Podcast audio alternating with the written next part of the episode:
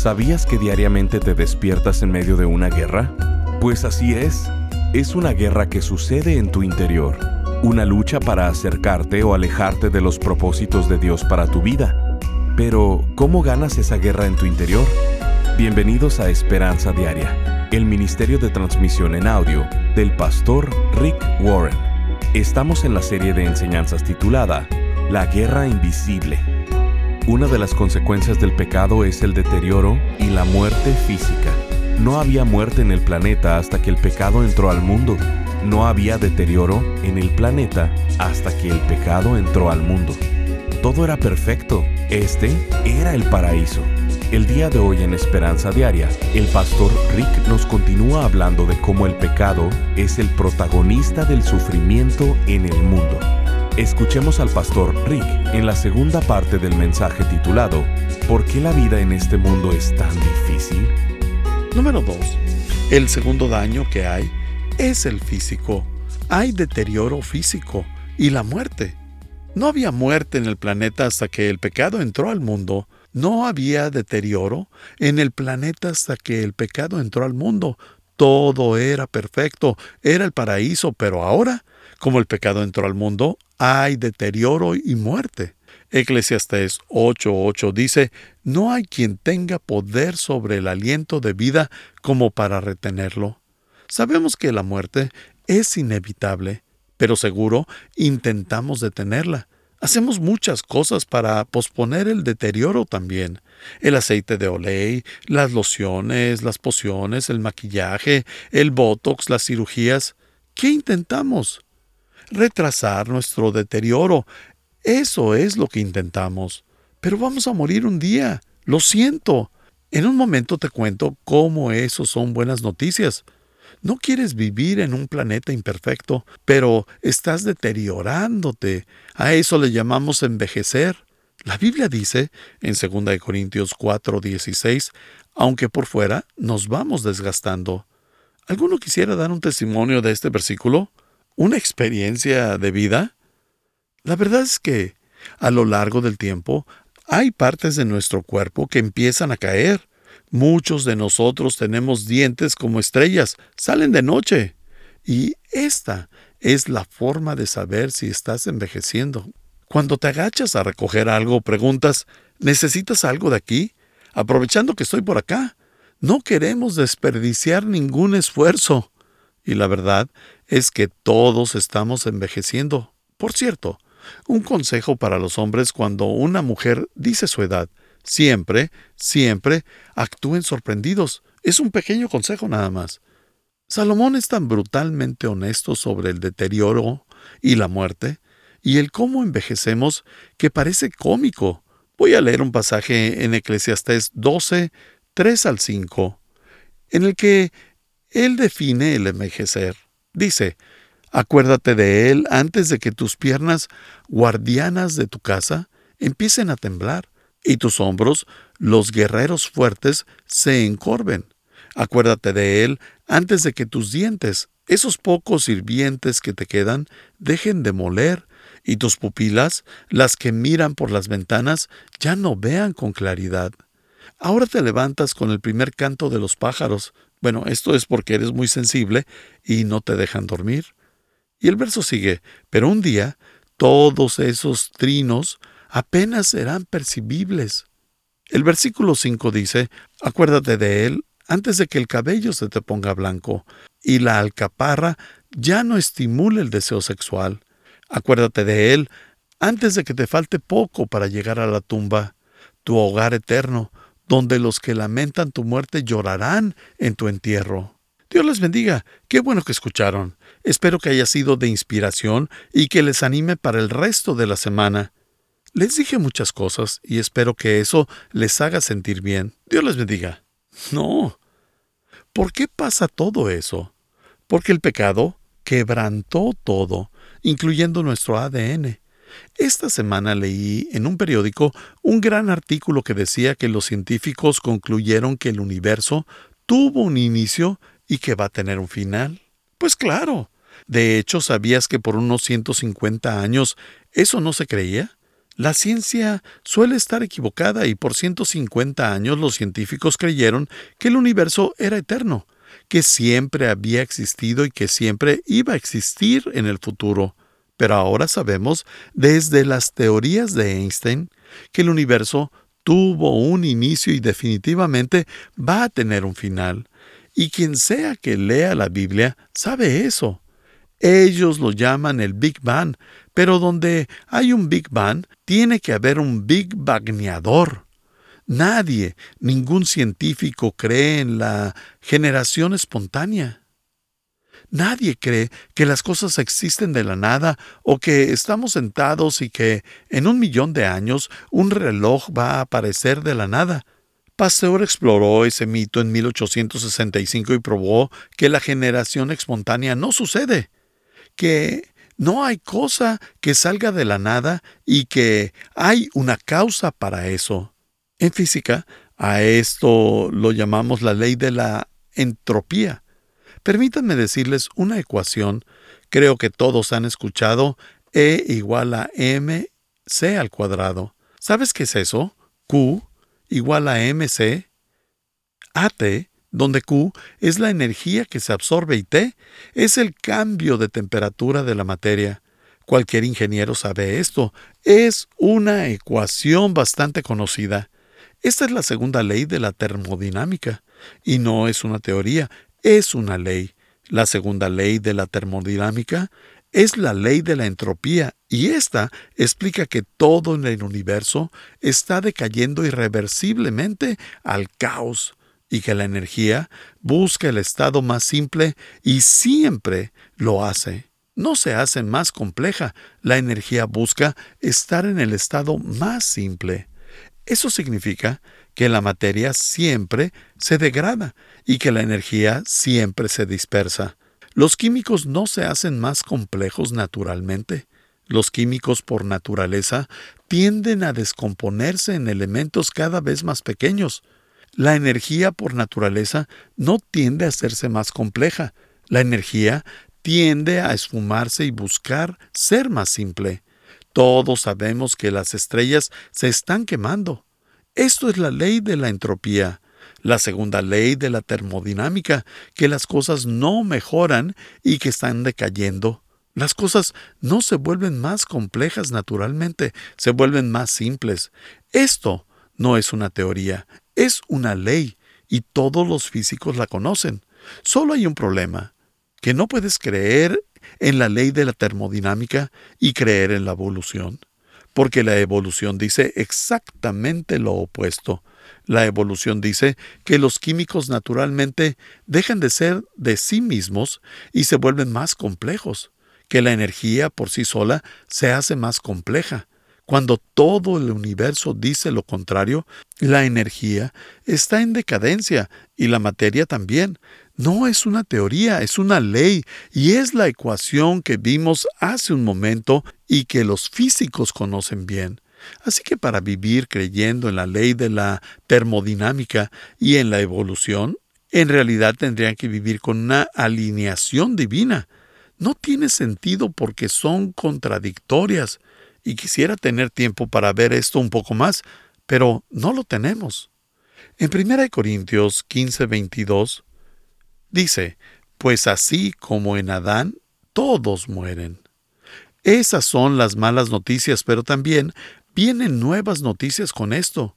Y estoy contento de no tener que vivir en este planeta para siempre, porque para vivir aquí, con las violaciones, los abusos, la falta de honestidad, la corrupción, el pecado, los lamentos, la tristeza, la codicia, el poder y todo eso que juega en la vida de las personas que ocasiona que se usen y se abusen mutuamente, para mí eso sería como ir al infierno. Y Dios no quiere que vivas para siempre en este mundo, quiere que vivas para siempre, pero quiere que vivas en un mundo perfecto, no en un planeta quebrantado por el pecado, porque si vivimos para siempre aquí, vamos a tener lamentos, decepciones y tristezas el resto de nuestra vida. Por eso nos dice que quiere que vivamos para siempre, pero no aquí, sino con Él en el cielo para toda la eternidad. Y esto es lo que la Biblia dice. Estas son las buenas noticias. Primera de Corintios 15, 42 y 43 dicen, en una traducción en inglés, Nuestros cuerpos que mueren y se deterioran son diferentes a los que tendremos en el cielo. Se mueren. El cuerpo que tenemos ahora nos avergüenza. Algunos nos avergonzamos más que otros. Y sigue el verso, porque estos cuerpos se enferman y mueren, pero van a ser llenos de gloria cuando vivamos de nuevo. Sí, ahora son débiles que mueren, pero cuando vivamos de nuevo van a estar llenos de fuerza. Estas son las buenas noticias. Hay desastres naturales y deformidades. Hay deterioro físico y muerte. El tercer daño es el emocional.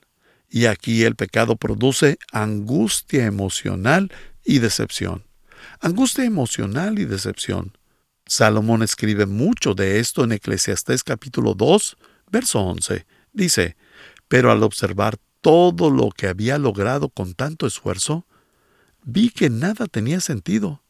No había absolutamente nada que valiera la pena en ninguna parte. Y Eclesiastés 1, 14 y 15 dicen, y he observado todo cuanto se hace en esta vida, y todo ello es absurdo. Es correr tras el viento. Ni se puede enderezar lo torcido, ni se puede contar lo que falta. Estás escuchando Esperanza Diaria, el programa de transmisión en audio del pastor Rick Warren. En breve, el pastor Rick regresará con el resto de este mensaje. La Biblia nos enseña que existen tres enemigos que están tratando de destruir tu vida. Quieren desintegrar tu familia, robar tu alma, apartarte del gozo, del propósito y del significado de tu vida. Estos tres enemigos están en tu contra.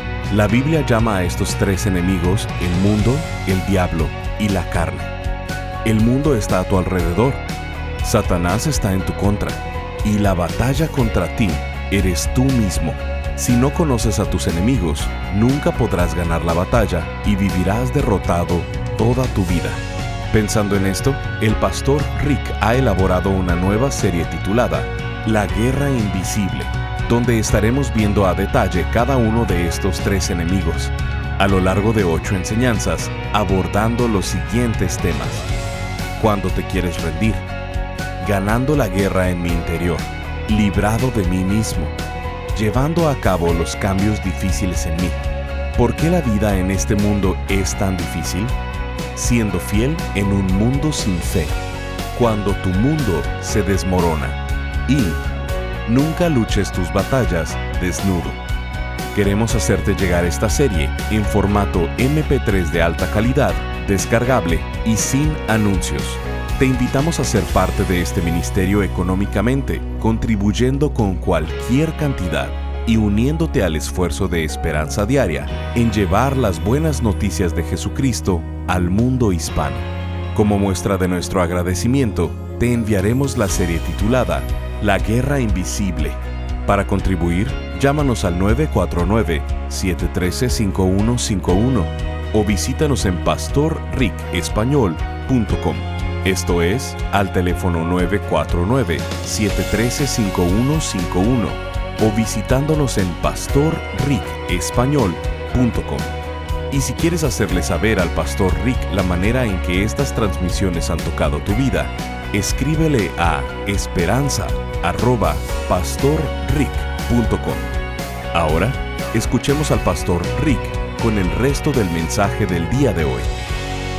El tercer daño es el emocional. Y aquí el pecado produce angustia emocional y decepción. Angustia emocional y decepción. Salomón escribe mucho de esto en Eclesiastés capítulo 2, verso 11. Dice, pero al observar todo lo que había logrado con tanto esfuerzo, vi que nada tenía sentido.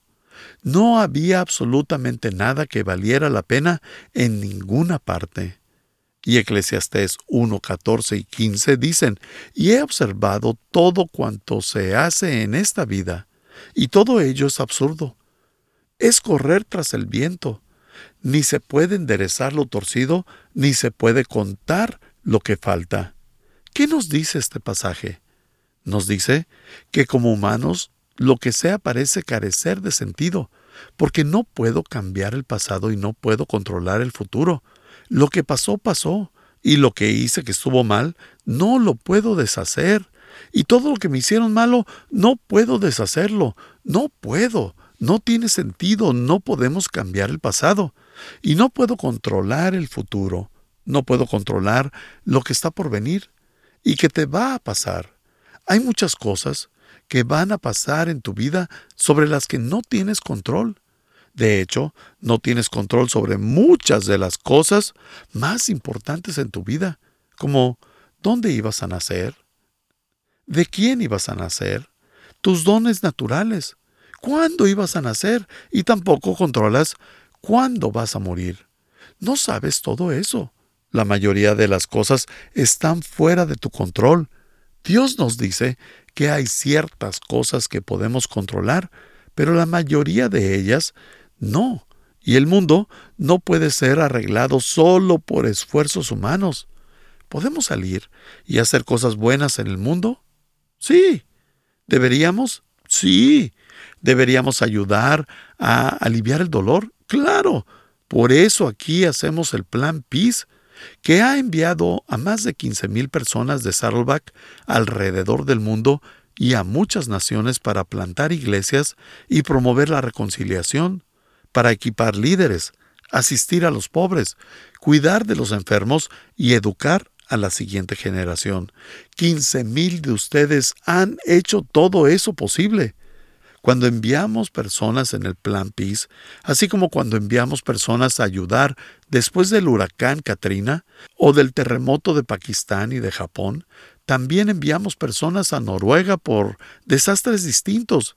Y muchas veces los enviamos con playeras que dicen venimos a servir, no a resolver, porque no podemos resolver todos los problemas del mundo.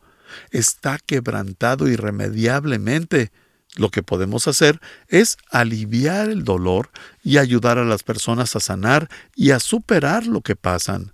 Pero no nos engañamos a nosotros mismos. Sabemos que no vamos a traer el reino de Dios a la tierra. Esto no es el cielo. El cielo está allá y nosotros estamos aquí.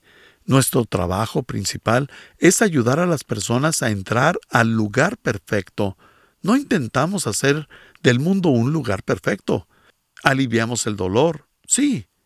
¿Podemos hacer el mundo mejor? Sí. Pero no esperamos que sea perfecto, porque Dios dice que no es posible. El daño es irreversible. No hay reparación. Y como este daño es tan profundo, nos estresamos y nos estresamos porque las cosas en nuestra vida no salen como quisiéramos y sentimos que no tenemos el tiempo que queremos para hacer todo lo que necesitamos hacer.